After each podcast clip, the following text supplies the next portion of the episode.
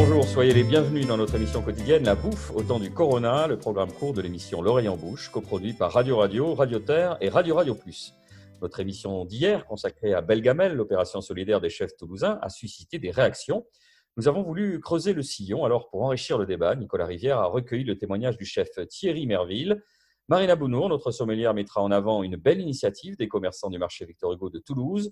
Et enfin, nous ferons réagir l'épicière moderne Florence Grimm sur ces sujets d'actualité. Mais avant cela, on commence tout de suite avec vous, Boris Georgelin, et cette interview que vous avez pu réaliser en compagnie d'Olivier Sadran, le coprésident de la société New Rest, spécialisée dans la restauration industrielle collective, un acteur que l'on avait très peu, voire même pas du tout entendu depuis le début de cette crise du Covid-19.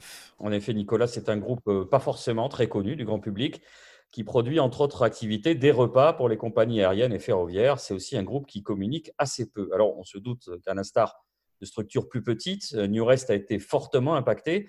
Je voulais comprendre comment il avait pu néanmoins offrir 20 000 repas à des hôpitaux et des soignants. Au fur et à mesure des fermetures d'unités de production, on a utilisé tous les stocks pour pouvoir les mettre à disposition euh, du personnel soignant et notamment les stocks que nous avions euh, à travers le contrat SNCF. On a aussi énormément euh, travaillé sur l'amélioration des prestations, notamment au Maroc, pour l'ensemble du personnel soignant, puisque nous avons la, une grande partie des hôpitaux marocains et des cliniques. Donc on a installé euh, des tables euh, pour l'ensemble des soignants de façon à améliorer leur quotidien. Et puis de façon plus interne, mais euh, avec beaucoup d'importance à mes yeux, l'ensemble des cadres de l'entreprise ont réduit leur rémunération de 30% de façon à pouvoir permettre la mise en place d'un chômage partiel pour couvrir les salaires de l'ensemble de nos salariés sur l'Afrique et l'Amérique du Sud, qui sont des zones où malheureusement, euh, il n'y a pas de système de chômage partiel étatique.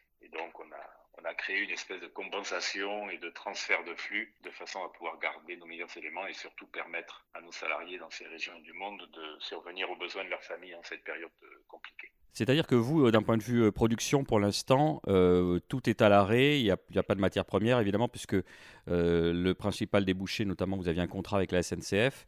Donc ça, c'est en stand-by réduire New West à la SNCF, ça va un peu vite. Disons qu'aujourd'hui, euh, on va réaliser entre 20 et 30 millions d'euros de chiffre d'affaires sur le mois d'avril, là où il était prévu de faire 180 euh, millions d'euros. Donc c'est une, une baisse excessivement importante et qui met la société en grande difficulté. De très grandes difficultés, on vient de l'entendre. Néanmoins, Boris, est-ce qu'Olivier Sadran et les cadres dirigeants de New Rest commence à envisager la suite. Alors le patron de New Rest, accessoirement du Toulouse Football Club, a la réputation de soigneusement peser ses mots. Il ne cache pas néanmoins que son horizon économique semble assez bouché. Euh, ce qui est certain pour nous, c'est que la reprise, en tous les cas, sera longue, et complexe dans la mesure où 70% euh, de notre chiffre d'affaires est réalisé dans le ferroviaire et dans l'aérien et qu'il faudra du temps avant de retrouver des flux aussi importants que ceux qui existaient avant la crise. Nous sommes présents dans 58 pays. Tout le monde ne va pas sortir au même moment du confinement. Ensuite, euh, je pense que actuellement, c'est pas la préoccupation à juste titre, mais euh, on va devant une crise économique de mon point de vue majeure, avec une réduction euh, importante du pouvoir d'achat un petit peu partout dans le monde. Et bien sûr que tout ça va toucher, euh, va toucher dans sa capacité à, retrouver des, seuils de chiffre d'affaires qui étaient les nôtres préalablement à la crise. Ça va être très très long et je pense qu'on sortira pas euh, on retrouvera un niveau d'activité euh, équivalent euh, sans doute à celui que l'on a connu avant la crise, pas avant l'été 2022.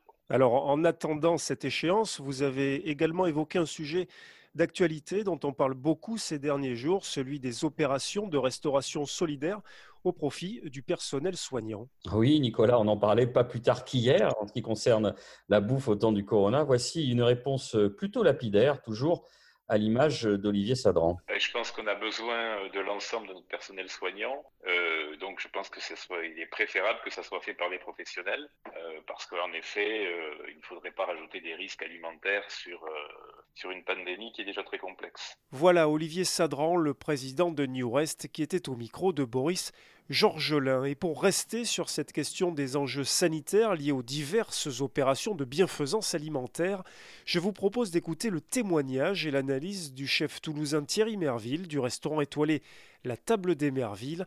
L'oreille en bouche a pu le joindre il y a quelques instants. Dans quelles conditions les plats sont préparés, comment ils sont livrés, dans quel véhicule et sous quelle responsabilité? Moi, je peux pas prendre le risque de faire euh, un événement euh, de 100 personnes à côté de, à côté de mon établissement sans avoir une cuisine, un système pour refroidir pour de tels volumes et euh, une distribution à la température souhaitée et tout. Parce qu'aujourd'hui, on a quand même une responsabilité pénale par rapport à ce qu'on sert dans notre, dans nos établissements et en extérieur aussi.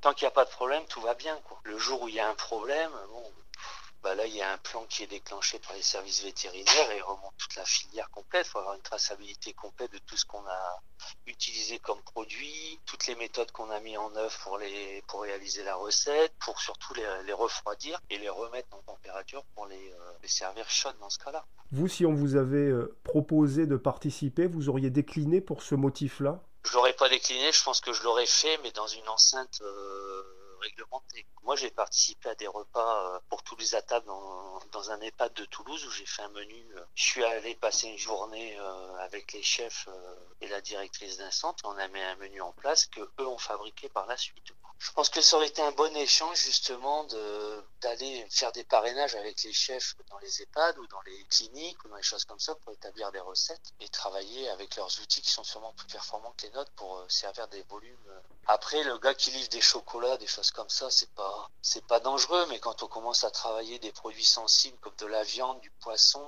c'est ce qui m'inquiète le plus faire très attention à l'hygiène et puis je pense qu'avec ce qui arrive, on va devoir euh, bah, faire preuve de plus en plus de vigilance et faire voir aux consommateurs, à nos clients bah, qu'on a tout mis en place pour avoir une sécurité alimentaire irréprochable. D'ailleurs, il y a des articles qui commencent à apparaître là-dessus. Donc c'est pas pour rien d'après moi. Je pense que les services vétérinaires commencent à se couvrir en disant attention, euh, ce qu'il faut respecter si vous faites de la vente à emporter, si vous faites ci, si vous faites là. Parce que s'ils vont au clash, euh, il faut pas dire que les gens sont pas au courant de ce qu'il faut mettre en place.